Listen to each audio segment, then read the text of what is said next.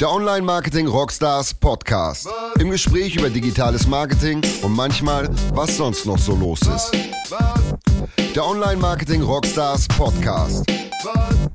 Mit Philipp Westermeier. Diese Woche mal wieder nach etwas längerer Abstinenz unser Stammgast äh, Sven Schmidt und zwar ähm, zum Thema HelloFresh und Rocket. Rocket Teil 2 sozusagen. Wir hatten schon vor ungefähr einem Jahr ähm, das große Rocket, ähm, einen großen Rocket, Rocket Podcast und jetzt haben wir ein Update. Aber wir gucken vor allen Dingen auch HelloFresh und haben uns in den letzten Monaten privat auch mal wieder darüber unterhalten. Ich habe mich unter anderem ähm, in einem Missverständnis, naja, eigentlich nicht, also ich habe mich überzeugen lassen, äh, Rocket Aktionär zu werden.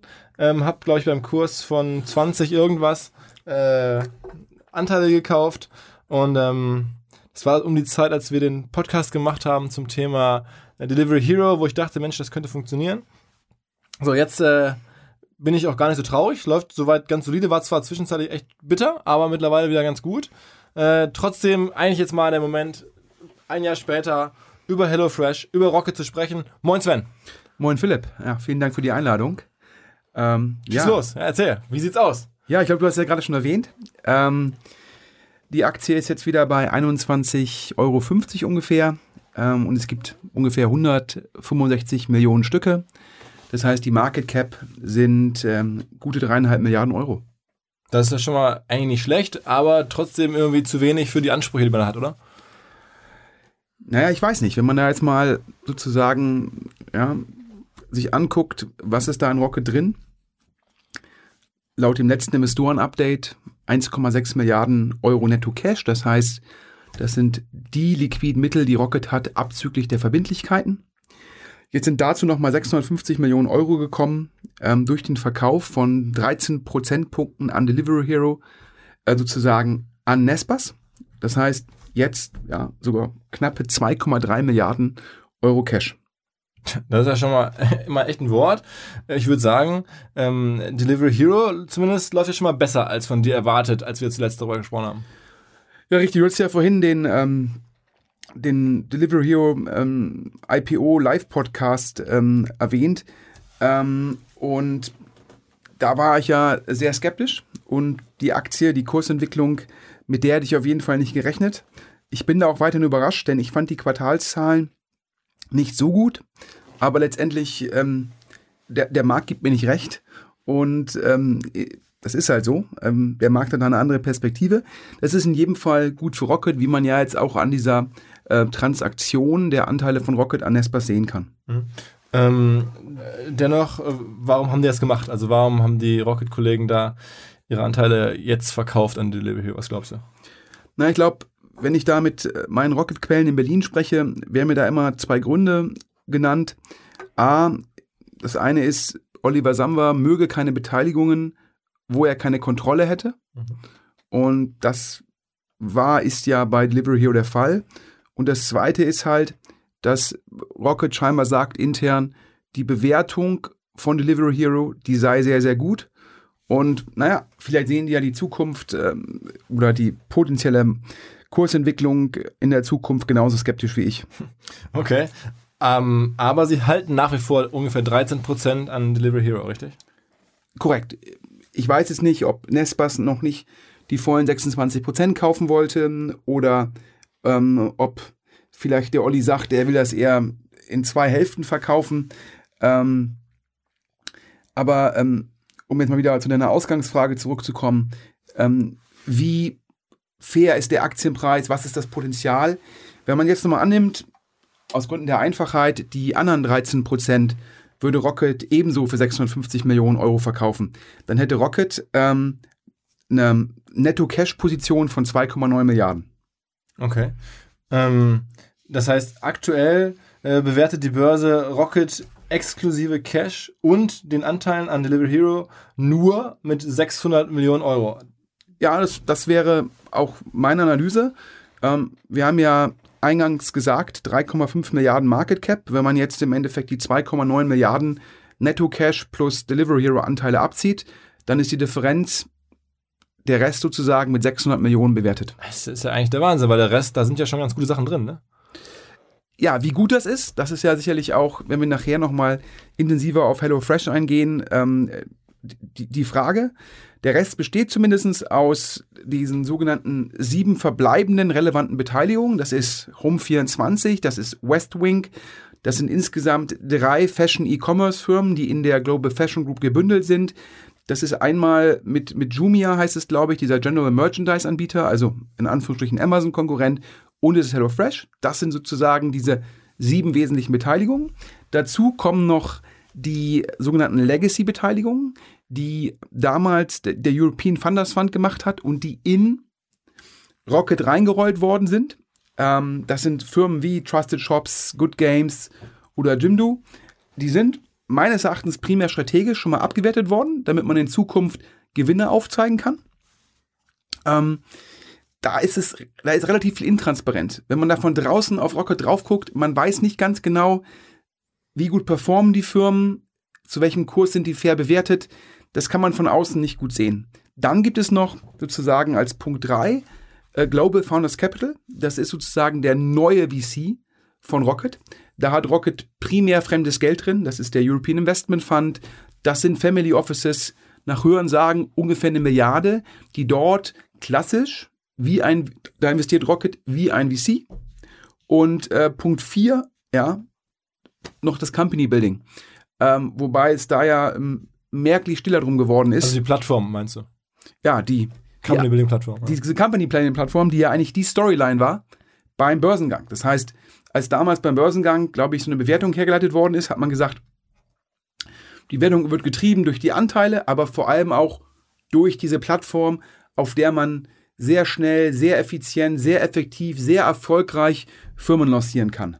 Und ähm, naja, ähm, du, du, warst, du warst damals ja schon skeptisch, ne? 2015, als wir den ersten äh, Rocket-Podcast gemacht haben, äh, da hast du schon irgendwie gesagt, äh, dass, daran glaubst du langfristig nicht an dieses Company Building. Ja, ich glaube, wir haben, glaube ich, 2016 den großen Rocket-Podcast gemacht. Ja, ja, Jahr, und ich glaube, wir hatten Anfang oder Ende 2015 bei einem der ersten Podcasts mal über die Thematik Company Building ja. im Generellen ja, gesprochen. Ja, in unserer Jubiläumsausgabe auch nochmal. Ja. ja, und da hatte ich ja gesagt, ähm, ich glaube, beim Börsengang war die Geschichte Company Building eigentlich schon eine Geschichte, die vorbei war. Das heißt, Rocket ist an die Börse gegangen mit einer Storyline der Vergangenheit und nicht mit einer Storyline der Zukunft. Ähm, das haben, glaube ich, die Investoren erst mit Verspätung gemerkt. Aber ich glaube, dass der Oliver Samba jetzt zum gleichen Schluss gekommen ist. Denn diese ganzen Supportfirmen, die da mal aufgebaut worden sind, Tech-Firmen, PR-Firmen. Also ich nenne das jetzt mal horizontale Firmen, die dann sozusagen den vertikalen Beteiligungen helfen sollten. Die sind ja alle weiterverkauft, weitergereicht, zugemacht. Da liest man ja auch regelmäßig, der Jochen Krisch schreibt auf Exciting Commerce immer regelmäßig darüber, wer da jetzt gerade an Delivery Hero oder an Global äh, Fashion Group weitergereicht worden ist. Ich verliere da fast den Überblick. Ähm, aber laut dem Berliner Flurfunk wird auch in der Zentrale bzw. der Holding ähm, sozusagen wird konsequent Personal abgebaut. Und angeblich sind es schon irgendwie relevant unter 200 Mitarbeitern. Und es hält sich das Gerücht, dass der Olli so als Zielgröße 100 oder weniger ausgegeben hat. Und was das auch bestätigt ist, dass die äh, Fläche im sogenannten Rocket Tower äh, weitervermietet worden ist. Das heißt, äh, man plant also auch dauerhaft mit einer kleinen Mannschaft und geht nicht wieder davon aus, als Rocket zu expandieren. Also was, was bleibt dann übrig so? Worauf kann man die Zukunft bauen? Ja, ist, glaube ich, eine spannende Frage. Zum einen sicherlich diese, ich nenne es mal jetzt mal diese börsennotierte Management Company eines VCs. Denn sozusagen das Geld in dem VC ist ja von externen Kapitalgebern. Das heißt, börsennotiert ist dann die Management Company, die die Management Fee, also 2%, das wären von einer Milliarde ungefähr 20 Millionen pro Jahr bekommt, und den potenziellen Carry, also die Gewinnbeteiligung, wenn die Investments erfolgreich sein sollten. Das ist Punkt 1. Punkt 2, vielleicht entsteht ja ein Growth Investor und zwar einer, der mit eigenem Kapital investiert. Das hängt natürlich davon ab, was mit den 2,9 Milliarden, also dem Cash und den verbleibenden DH-Anteilen passiert. Mhm.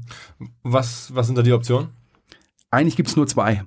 Also man könnte natürlich sagen, das ist immer die Perspektive von vielen amerikanischen Investoren, die zu mir sagen, Rocket, die müssten eigentlich das Geld ausschütten und es gibt natürlich auch einen Anreiz dafür, denn den drei Samba-Brüdern gehören meines Wissens noch so 37 Prozent an Rocket.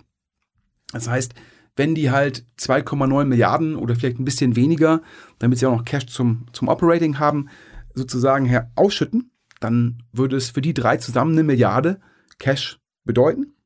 Äh, Möglichkeit Nummer zwei, ja, der Oliver Samba sagt, nee, ich will das nicht ausschütten, ich möchte das weiter investieren.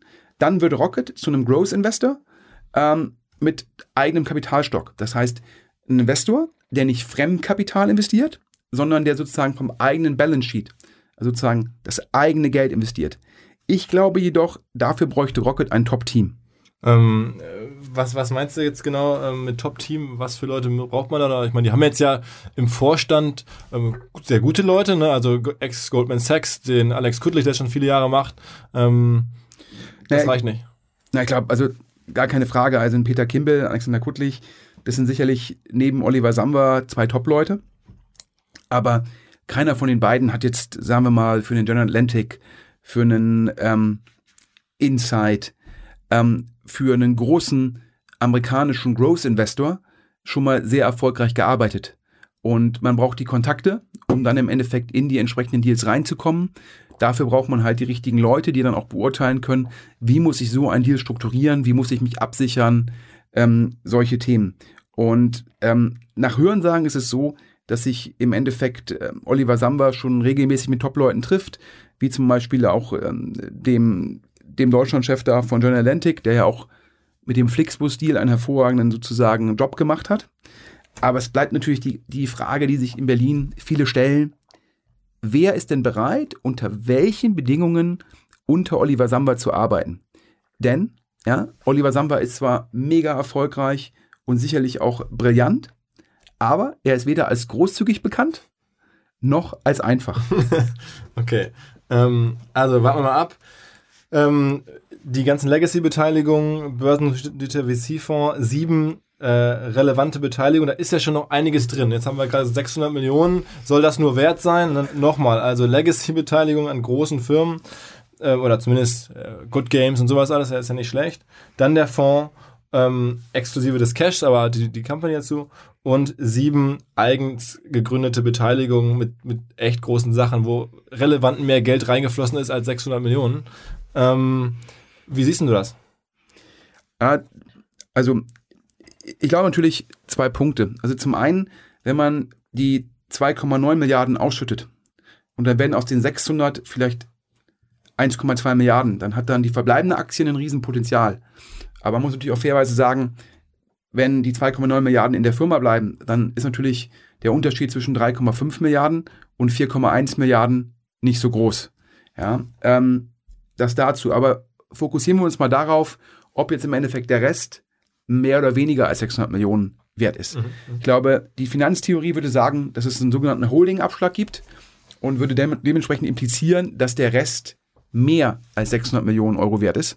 Ähm, sicherlich die Kernfrage, die man auch beurteilen kann, was sind diese sieben relevanten Beteiligungen wert? Denn externe Investoren, auch mir fehlt die Übersicht über die Legacy-Beteiligung und mir fehlt auch die Übersicht, um beurteilen zu können, wie viel ist denn diese Management Company von Global Founders Capital wirklich wert.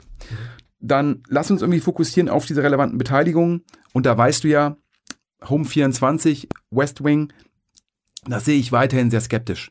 Platt gesagt, kaum oder gar kein Wachstum, rückläufige Kundenzahlen oder rückläufige Orders und trotzdem wird Geld verbrannt. Mhm. Ja, das ist ja, also ähm, ich bekomme das Gefühl, man hätte diese beiden Firmen schon sehr lange zumachen müssen, aber jetzt sind die halt too big to fail, um den Anglizismus zu nutzen, der ja meistens immer im Rahmen der Bankenkrise gebraucht worden ist. Ähm, aber ich glaube, also Werttreiber sind die nicht. Und dafür findet man keinen Käufer, meinst du? Naja, ich glaube, bei Olli muss man sagen, sagt niemals nie. Ja, ähm, hatte letztendlich ähm, bewiesen, wie er das mit Delivery Hero gemacht hat. Da haben ja auch Leute gesagt, als er es bei 1,5 Milliarden investiert hat. Das ist irgendwie zu viel, zu riskant. Und jetzt sieht es so aus, dass er, glaube ich, 500, 600 Millionen investiert hat und bekommt irgendwie das Dreifache wieder. Also daher muss man da auch den Hut ziehen. Aber betreffend Westwing und Home 24, naja, da hat er ja bisher auch keinen Käufer gefunden. Ja, die Zahlen sind nicht besser geworden, ist auch nicht strategisch relevant. Ja, und dazu jeder potenzielle Käufer, der sich zum Beispiel mit Home 24 auseinandersetzt, kann einfach mal Kundenerfahrung googeln, ja, und das ist halt nicht so richtig gut. Daher, also ich bleibe da betreffend Westwing und Home 24 weiterhin super, super skeptisch. Ich glaube, Firmen wie Jimdo, Trusted Shops, die jetzt im Legacy-Portfolio sind, die halte ich für spannender als Westwing und Home 24. Und was ist mit den übrigen äh, größeren äh, Beteiligungen? Naja, da hat der Olli ja im Endeffekt schon wieder ein paar verkauft und da sind jetzt in der Global Fashion Group noch im Endeffekt drei Firmen drin. Und da muss man sagen, wenn man sich das Halbjahresupdate anschaut, dass La Moda in Russland sich gut entwickelt. Ich glaube, Wachstum von über 50 Prozent. Und daher, ja, der Olli hat ja bewiesen, ich glaube, die Beteiligung im Mittleren Osten oder die Firma in der Global Fashion Group, die im Mittleren Osten ist, hat er ja, glaube ich, sehr erfolgreich verkauft. Ich kann mir schon vorstellen, dass der Olli aus den äh, Global ähm, Fashion Group Anteilen noch gutes Geld macht. Okay, ähm, aber trotzdem irgendwie so äh, Werttreiber ähm, sind trotzdem andere oder müssen andere sein. Und wenn man noch irgendwie jetzt, wie ich, äh, in dem Stock drin hängt, dann hofft man auf andere Sachen. Ich glaube, du hast ja gerade schon gesagt, eingangs, ähm, dass du im Plus bist. Ähm, aber nur leicht, nur leicht. Nur leicht, aber äh, besser als nicht, ja. Ähm, übrigens als Hinweis, ich bin hier neutral. Ich habe äh, weder bin ich long, wie man sagt, noch bin ich short. Also ich habe sozusagen keine Rocket-Anteile. Ich habe auch im Endeffekt keine ähm, sozusagen Mechanismen, an denen ich sozusagen von einem fallenden Kurs profitieren würde. Das heißt, ich bin hier sozusagen die Schweiz ja. in, in dem Podcast und äh, der Philipp ein bisschen im Fanclub oder in dem Club die Hoffnungsclub zuletzt.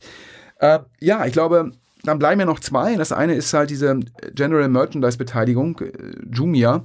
Ähm, boah, da muss ich sagen, wenn man sich da das, das Jahres, Halbjahresupdate anguckt, bescheidene KPIs, also Key Performance Indicator, also relevante Kennziffern. Welche guckst du dir an? Ich habe mir angeguckt, wie entwickelt sich der Umsatz, um überhaupt mal zu gucken, was ist das absolute Wachstum. Dann gucke ich mir halt an, wie entwickelt sich die Gross Margin, ja, was ist mit dem Overhead. Ähm, und da ist einfach äh, wenig Wachstum. Dazu kommt scheinbar noch eine unguter Wechselkursentwicklung. Das heißt, in Euro sieht das irgendwie, also richtig wow, traurig aus. Richtig ja. traurig aus. Und du musst ja sehen, entweder muss man in solchen Märkten einen mega langen Atem haben, was richtig, richtig teuer ist und sagt, ich glaube, in 10, 15 Jahren ist der Markt soweit. Ja, oder man muss hoffen, siehe Lazada, dass dann ein Alibaba kommt äh, und einen mit irgendwie, ich glaube, im Fall von Lazada irgendwie in einer Milliardenbewertung erlöst und man im Endeffekt sozusagen die Portfoliofirma, die sehr viel Cash verbrennt, sozusagen an den Strategen weiterschieben kann. Aber ich glaube im Fall von Jumia nicht, dass es ein relevanter Markt für Alibaba oder Amazon ist. Daher da noch Geld rauszuziehen, glaube ich, ist eher ein Longshot. Also reden wir dann über äh, Global Fashion und über HelloFresh. Korrekt. Und wir hatten ja bei Global Fashion Group gesagt, primär La Moda in Russland und dann bleibt halt HelloFresh als eine der sieben relevanten Beteiligungen als potenzieller Werttreiber übrig. Als ich investiert habe, ähm, wie gesagt, zum Zeitpunkt des Delivery Hero IPOs oder kurz davor, ähm, da stand ja in den USA auch der äh, Blue Apron Börsengang bevor, also Blue Apron sozusagen das amerikanische äh, Hello Fresh. Ähm, und wir dachten alle, ich dachte auch, äh, jetzt im Zuge dieses Blue Apron Börsengangs ähm, schiebt man direkt Delivery, äh, HelloFresh mit an die Börse. Ähm, aber das ist bislang zumindest nicht äh, erfolgt und es gibt da Gründe für. Ja, ich glaube, das hattest du ja schon eingangs erwähnt, wir hatten also ja diesen, diesen Live-Podcast zum kurz vorm IPO von Delivery Hero gemacht. Und in dem Zusammenhang war halt dann meine These, wenn der Delivery Hero Börsengang gut läuft, wo man jetzt ein Häkchen dran machen kann, und der Blue Apron Börsengang gut läuft, wo man kein Häkchen machen kann, wenn das beides eintrifft, dann hat die Rocket-Aktie im Endeffekt sozusagen Potenzial nach oben. Ja, das ist dann ja kurzzeitig eher, ähm, äh, hat sich das Potenzial nach unten gezeigt, wie du es ja auch eingangs gesagt hast. Und wieso? Denn beim Blue Apron IPO, da ist die Scheiße in den Ventilator geflogen. okay, erzähl mal. Ähm, letztendlich sollte Blue Apron mit, ich glaube, 15 bis 16 Dollar pro Aktie, was eine Bewertung von 3 Milliarden impliziert hätte, an die Börse gehen. In den USA. In den USA. Da haben dann die Banken gesagt, oi, oi, oi, oi, oi, dafür ist keine Nachfrage da. Dann haben da die Investoren scheinbar zu den Banken gesagt, koste es, was es wolle, wir müssen an die Börse, denn das Teil verbrennt Geld.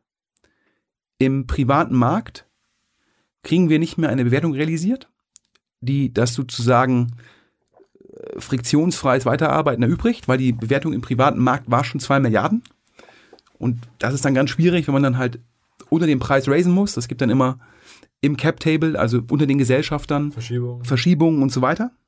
Und da haben dann die sozusagen sich die Investoren auf die Investmentbanken gelehnt. Was heißt es? Wenn du ein großer Investor in den USA bist und du hast ein großes Portfolio an Firmen und du sagst halt, jedes Jahr gehen von mir zwei, drei Firmen an die Börse, dann hast du natürlich einen ganz anderen, ganz andere Möglichkeiten gegenüber Banken aufzutreten, als wenn du sozusagen nur einen Börsengang machst. Ähm, und dementsprechend nach Hörensagen haben sich die Investoren von Blue Apron sehr stark auf die Banken denen gesagt, Ihr macht das jetzt. ihr macht das jetzt. Und dann ist Blue Apron mit 10 Dollar gekommen, was dann eine Börsenbewertung von 2 Milliarden impliziert. Und, ähm, und das sogar auch nur mit ganz viel Stützkäufen der Banken. Also sprich, das waren keine 10 Dollar aus Überzeugung, sondern das waren 10 Dollar nach dem Motto, das Ding ist durch die Tür, die eigentlich schon gerade zu viel, rausgedrückt worden von den Banken. Und ähm, ja, dann war das Q1, das war ja schon bescheiden. Ja, das Q2 war noch schlechter. Ähm, die ähm, sozusagen die Guidance, also sprich, was dann Firmen andeuten für die Zukunft, für Q3 und Q4, die ist furchtbar, nämlich negatives Wachstum. Dann hat noch Amazon sozusagen Whole Foods gekauft und die Amazon testet in Seattle ein Produkt, was sehr ähnlich HelloFresh und Blue Apron ist. Und das Ergebnis? Die Aktie sollte mit 15 kommen, ist mit 10 gekommen und handelt jetzt bei guten 5 Dollar. Das heißt, die Börsenbewertung von Blue Apron ist irgendwie eine Milliarde Dollar. Und gegeben, dass, glaube ich mal, vor zwei Jahren Oliver Samba einen HelloFresh-Börsengang bei 1,7 Milliarden abgesagt hat, weil er lieber 2,6, 2,7 Milliarden haben wollte, ist natürlich jetzt nicht ganz einfach, wenn sozusagen der große Comparable so gehandelt wird. Ähm, vielleicht bevor wir jetzt ganz äh, tief reingehen, äh, oder jetzt hier in der Abdriften vielmehr in, in diese, in diese Börsenthemen, lass uns noch mal ein bisschen äh, über das Geschäftsmodell sprechen, ein bisschen tiefer ähm, operativ über, über, über ähm, Blue Apron oder HelloFresh sprechen. Das sind ja sehr ähnliche Modelle. Korrekt, also sorry, ist immer, wir haben ja schon so oft über HelloFresh geredet, da denkt man immer, da kennt jeder Hörer oder Leser Das ist ein B2C-Modell. das, das Geschäftsmodell. Vielleicht sollten wir es nochmal kurz erklären. Also letztendlich sind das Lebensmittel fertig portioniert zum Kochen als Abo für den Endkunden. Also platt gesagt, anstatt in den Supermarkt zu gehen und sich irgendwie dann für die nächsten drei Monate so ein Kilo Zucker zu kaufen oder Salz oder Butter und Nudeln und so weiter, kriegt man halt, ja, zwei, dreimal die Woche ein Paket, wo halt alles, was man für ein Gericht braucht, vorportioniert ist in de facto, in, in kleinen Einheiten. Das Modell ist weder von Blue Apron noch von HelloFresh, also weder äh, es, äh, keiner von beiden ist der Erfinder, sondern es sind beides Klone. Das ist in, in, in Schweden erfunden worden. Und das Modell hat im Endeffekt zwei Vorteile. Das eine ist per se ein Abo-Modell. Und zwar ein Abo-Modell mit, mit einer hohen Umsatzzahl, weil wenn du jetzt sagst, kostet irgendwie so eine Reichweite von 5 bis 10 Euro pro Essen, pro Kopf und du sagst halt, ich bin irgendwie eine vierköpfige Familie und ich bestelle das dreimal in der Woche, dann reden wir schnell über 60 bis 120 Euro pro Woche Umsatz. Und wenn ich jetzt sage, das würde ich ein ganzes Jahr über machen, dann rede ich auf einmal von 3.000 bis 5.000 Euro, den ich mit einem Kunden pro Jahr Umsatz machen kann. Also per se interessantes Abo-Modell und auch ähm, die sogenannten Gross Margins, also sprich, was kostet mich die Ware wirklich, die ich versende? Die sind attraktiv, da reden wir von bis zu 60% Marge. Also auf den ersten Blick hohe Marge und Abo und hohe Umsatzzahlen, eigentlich geil. Was ist das Problem? Letztendlich drei Dinge. Hohe Logistikkosten, hohe Kundenakquisitionskosten, ja, und hoher Churn. Ja, die Logistikkosten, glaube ich, die sind Modell ja immanent. Das wird man nicht ändern. Das heißt, eigentlich muss ich, ja, zumindest die Kundenakquisitionskosten oder der Churn. Eins von beiden muss sich zeitnah ändern. Ähm, warum ist denn der, der Churn so hoch, meinst du? Das ist eine dann gibt es ja immer das Beispiel dieses Gym-Abos, also sprich Fitnessstudio, ja. Fitnessstudio-Abo. Ja, ähm, schließt du irgendwie Anfang Januar ab mit dem guten Vorsatz, dreimal hin und dann bleibst mehr Sport Ja. und dann gehst du dreimal hin und bist aber auf so einem 12-Monats-Abo. Das Gute ist, das merkst du halt nicht. Ja? Wenn du das Abo nicht nutzt, das merkt man nicht. Klar, man ärgert sich so im Hinterkopf, wenn man vielleicht einmal im Monat auf dem Konto die Abbuchung sieht, aber es ist jetzt nichts, worüber man täglich stolpert. Wohingegen eine teure Box, ja, voller Lebensmittel, die dann auch noch anfangen zu schimmeln, wenn man sie nicht nutzt, die merkt man. Das heißt, meines Erachtens ist der Churn in dem Modell systemimmanent. Okay. Ähm, also das heißt, da wird man nichts ändern können. Ähm, das, das bleibt ja dann so, ne? Churn. Nee, ich glaube, ich glaube, dass ähm, darunter leidet HelloFresh, darunter leidet Blue Apron, darunter leidet Marley Spoon. Ich glaube, das kann man nicht ändern. Ähm, äh, außer für Investoren äh, mit einem dicken Smiley dran. Man kann das natürlich mit aktiven Kunden pro Quartal schön. Was meine ich damit?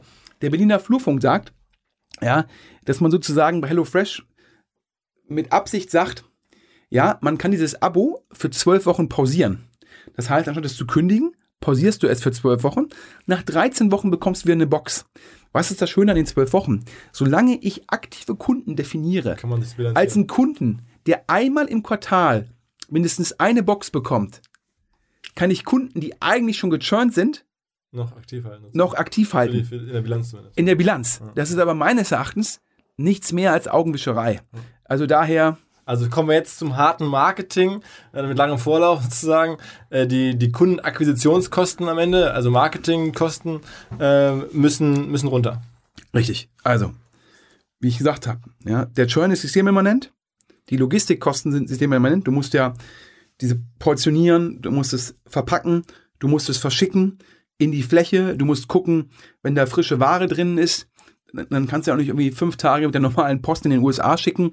Die Kosten sind alle immanent. Das heißt, für mich ist halt die Kernfrage, wie kann ein HelloFresh die Marketingkosten. die Marketingkosten senken. Und aber, und jetzt kommt das Aber und auch wiederum meine Skepsis, wie soll denn das gehen? Ja, und wir haben drei Faktoren, die die Marketingkosten treiben. A, Konkurrenz, B, Wachstumszwang und C, die, die zu erzeugende Nachfrage. Okay.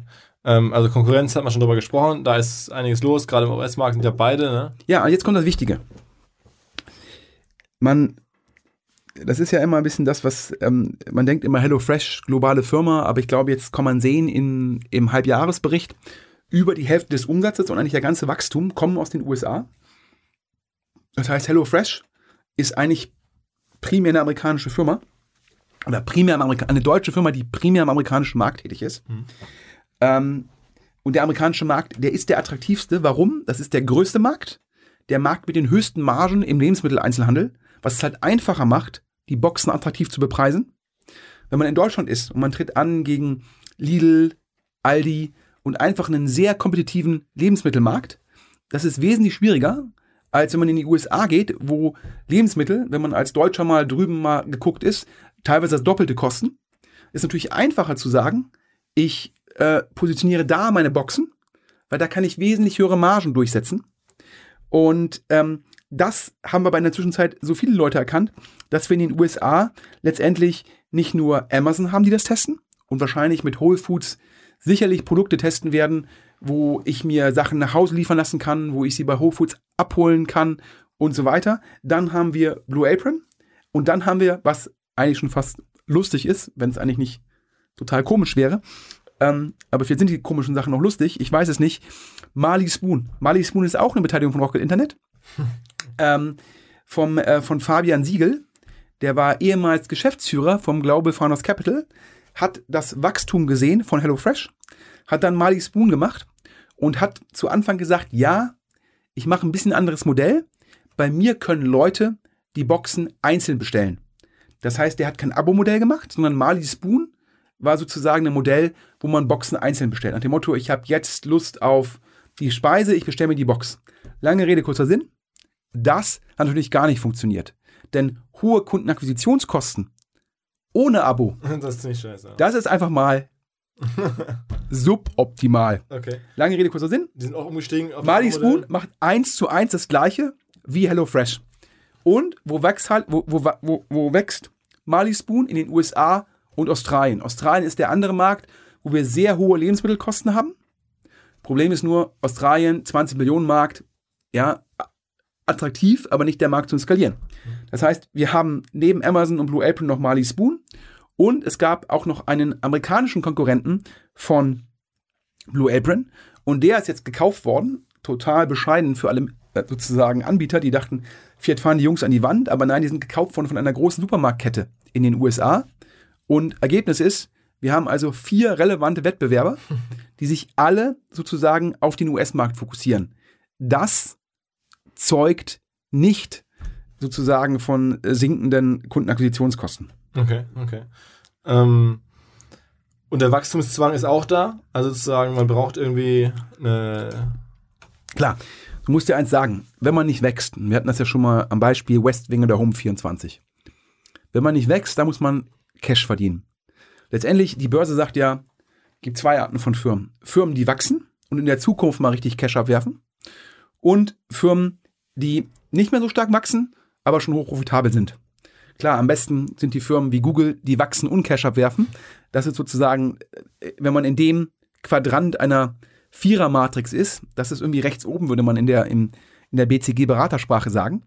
Aber wenn man natürlich links unten ist, nicht wachsen und keinen Cash verdienen, das ist scheiße. Da würde man bösartig sagen, äh, da grüßt er Berlin. ähm, und ähm, dementsprechend müssen HelloFresh und Blue Apron wachsen, denn wenn sie nicht wachsen, sind sie de facto wie Air Berlin. Ähm, und äh, denn sozusagen mit einem EBIT-Multiple bewertet zu werden, wenn dein EBIT negativ ist, ist nicht so gut für deine Marktbewertung. Dann lass uns nochmal über, über das Wachsen und auch über das Marketing, wir haben jetzt Marketingkosten senken schon identifiziert als, als wichtig. Ähm, warum ist das, das ist jetzt eh schwierig, ist immer schwierig im Wettbewerb, ähm, aber warum ist das Wachsen auch so schwierig?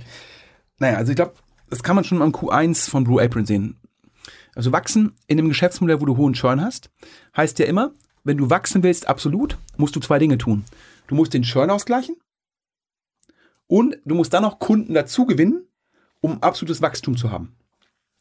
Je höher der Churn ist, desto schwieriger wird das, wenn deine Basis größer wird. Und bei Blue Apron, die in den USA schon eine relativ große Basis hatten, haben dann in Q1 und Q2 hat da dieser Effekt voll gegriffen. In den Bestandsmärkten, das sind Küstenstädte, wo die primär akquiriert haben, war es schwierig, den Churn auszugleichen. Das heißt, da war das Wachstum schon negativ. Und dann hat man versucht, in die Mitte der USA zu gehen, hat dann festgestellt, dass dort die Nachfrage nicht so da ist, die Marketingmethoden nicht so funktionieren. Das hat dazu geführt, dass man in Q1 sehr viel Geld für Marketing ausgegeben hat, in der Erwartung, dass das ganze Business dann nochmal skaliert für den Börsengang. Aber die Marketingmaßnahmen haben nicht gegriffen. Resultat, wesentlich weniger Neukunden, gegeben die hohen Marketing-Spendings natürlich pro Kunde sehr viel höhere Kundenakquisitionskosten. Was natürlich generell sich fragt, wie groß ist der Markt wirklich? Und dementsprechend, jetzt kommen wir, glaube ich, zum letzten Punkt. Alle Anbieter müssen hier Nachfrage erzeugen. Hm. Ähm, wie, wie macht man das? Wie erzeugst du Nachfrage? Ja, es ist ja immer, gibt ja manche Märkte, wo die Nachfrage schon da ist, wo Leute bei Google mit den relevanten Keywords suchen, wo also die Intention, die Kaufintention schon da ist und du musst einfach nur die Kaufintention bedienen und besser als der nächste, damit du im Endeffekt die Marge nicht nur Google macht, sondern du sie machst. Aber bei dem Modell von HelloFresh oder Blue Apron, das ist jetzt hier kein SEA, SEO oder Facebook Marketing Play, sondern da muss ich ja hingehen und die Nachfrage erzeugen. Viele Leute kannten das Produkt vor drei, vier Jahren gar nicht.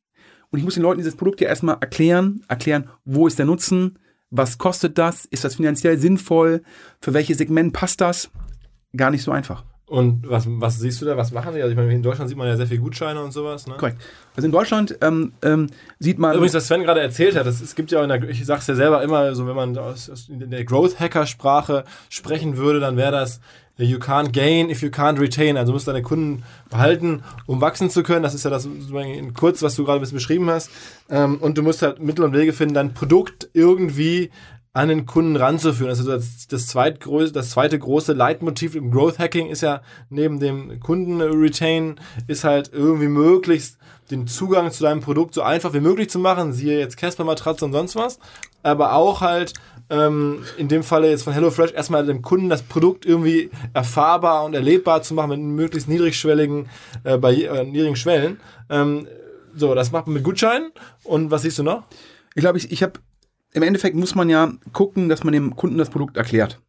Und zwar in der richtigen Sekunde erklärt. Und mein Verständnis war, dass HelloFresh letztendlich sehr stark mit zwei Dingen gearbeitet hat. Zum einen die von dir erwähnten Gutscheine, die allerdings ähm, zum einen ein bisschen hochwertiger aufgemacht waren als normale Gutscheine und die auch im Endeffekt hat der Flyer zum Gutschein oder zur Gutscheinkarte das Produkt erklärt. Und das haben die teilweise sehr stark in, in Amazon-Auslieferungen gemacht, ähm, was ja auch irgendwie, glaube ich, viele Marketeers ähm, wissen, dass man, wenn man bei Amazon die richtige Zielgruppe trifft und in die Box den Gutschein reinlegt, in den Boxen die Gutschein reinlegt, ein bisschen abhängig davon, ist das ein 5 Euro, 10 Euro Gutschein, passt das als Produkt, wie konvertiert das? Sicherlich eine Methode, E-Commerce-Kunden zu gewinnen, weil natürlich jeder Amazon-Kunde per se schon mal guter Filter, ne? ein guter Filter ist. Ähm, und das war das eine, was sie gemacht haben. Das andere ist letztendlich an Hochfrequenzstellen wie Einkaufszentren oder Supermärkte haben die halt Stände aufgebaut.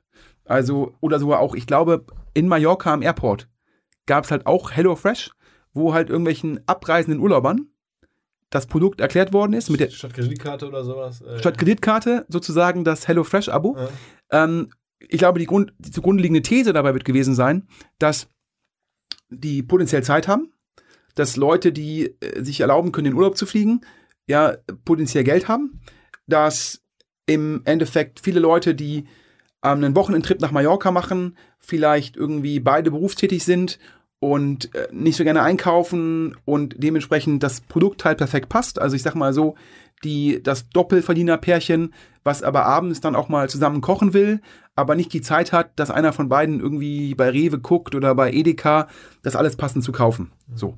Ähm, das war die zweite Maßnahme. Mhm. Ah, und ich habe gehört, in Benelux hat man es versucht mit Tür-zu-Tür-Werbung. Also so wie äh, Staubsauger, Vorwerk.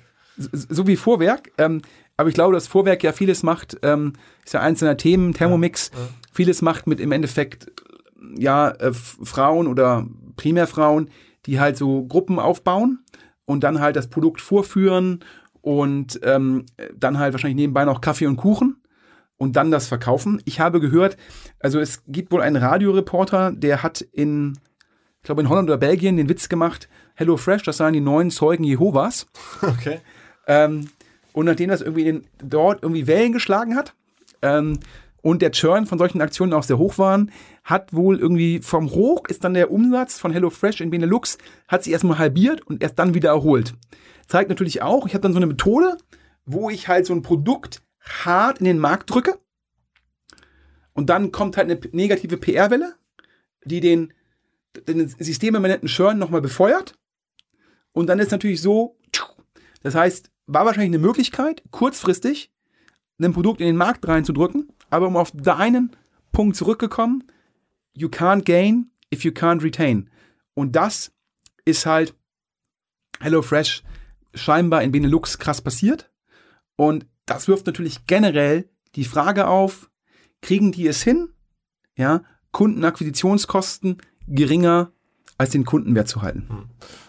Okay, das ist ein bisschen auch am Ende die Kernfrage für meine ähm, Position in Rocket, ob ich äh, da noch drin bleiben sollte oder ob ich jetzt sage, okay, dann, dann war es halt mehr oder weniger plus minus null.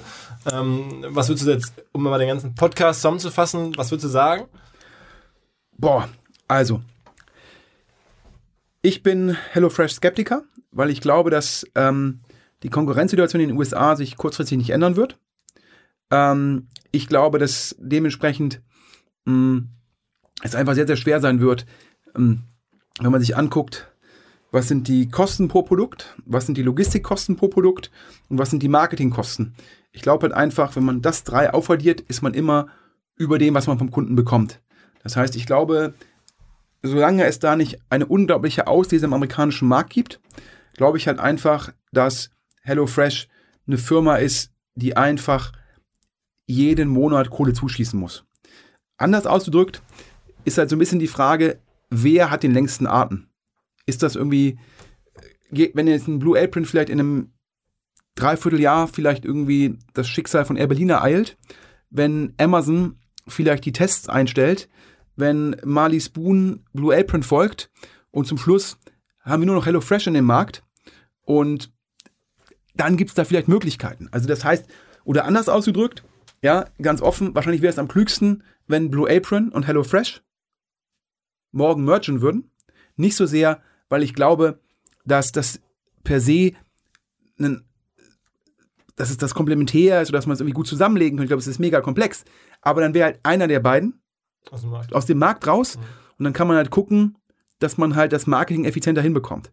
Aber es würde natürlich auch heißen, ja, dass sogar in dem Fall Blue Apron mit einer Milliarde bewertet, ja, dann würden die irgendwie sagen, wir sind aber schon börsennotiert, größere Marken in den USA und so weiter und so fort.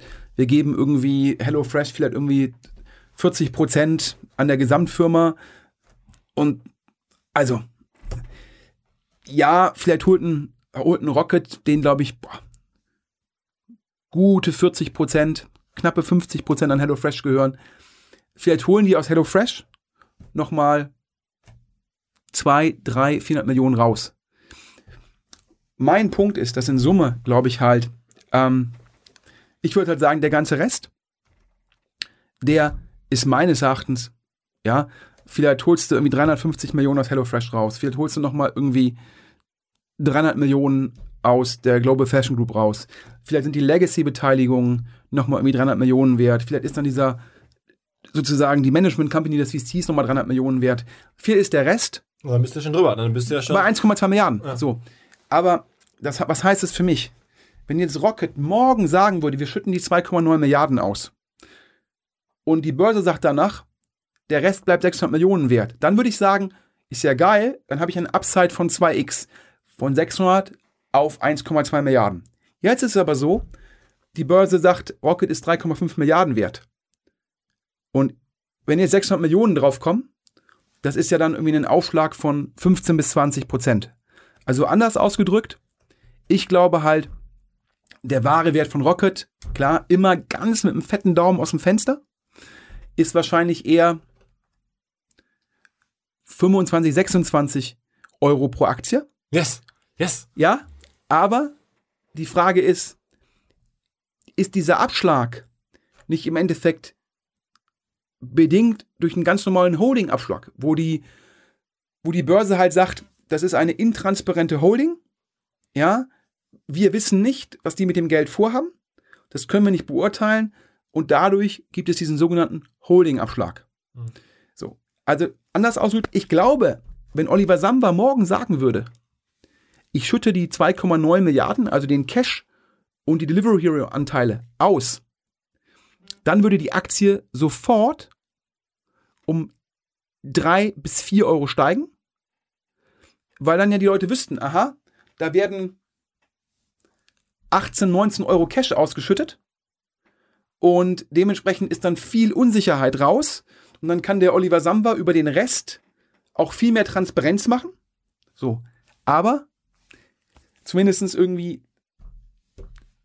Ich habe leider Gottes jetzt irgendwie äh, weder äh, flüstert mir Oliver Sammer noch was zu, noch Peter Kimball, noch Alexander Kuttlich. Und darunter, also in der Rocket-Organisation, außer den dreien, kennt da meines Wissens keiner die Pläne. Böse Zungen würden behaupten, wahrscheinlich kennen auch Peter Kimball und Alexander Kuttlich nicht die Pläne von Oliver Samba, sondern man müsste wahrscheinlich gucken, äh, was bestricht er mit Mark Samba oder Alexander Samba. Wahrscheinlich sind die drei diejenigen, die die Entscheidung fällen, was da passiert. Ähm, vielleicht nochmal ganz spannend, äh, wo wir jetzt ja über IPOs gesprochen haben, ähm, um das nochmal nachzutragen, vielleicht zum Schluss noch die Anekdote. Es war ja dann so, dass mit richtig heißer Nadel am HelloFresh IPO gearbeitet worden ist. Und man wollte ja im Fall eines erfolgreichen Blue Apron IPOs direkt danach raus. So, und dann ist das, hat das ja offensichtlich, haben wir schon drüber gesprochen.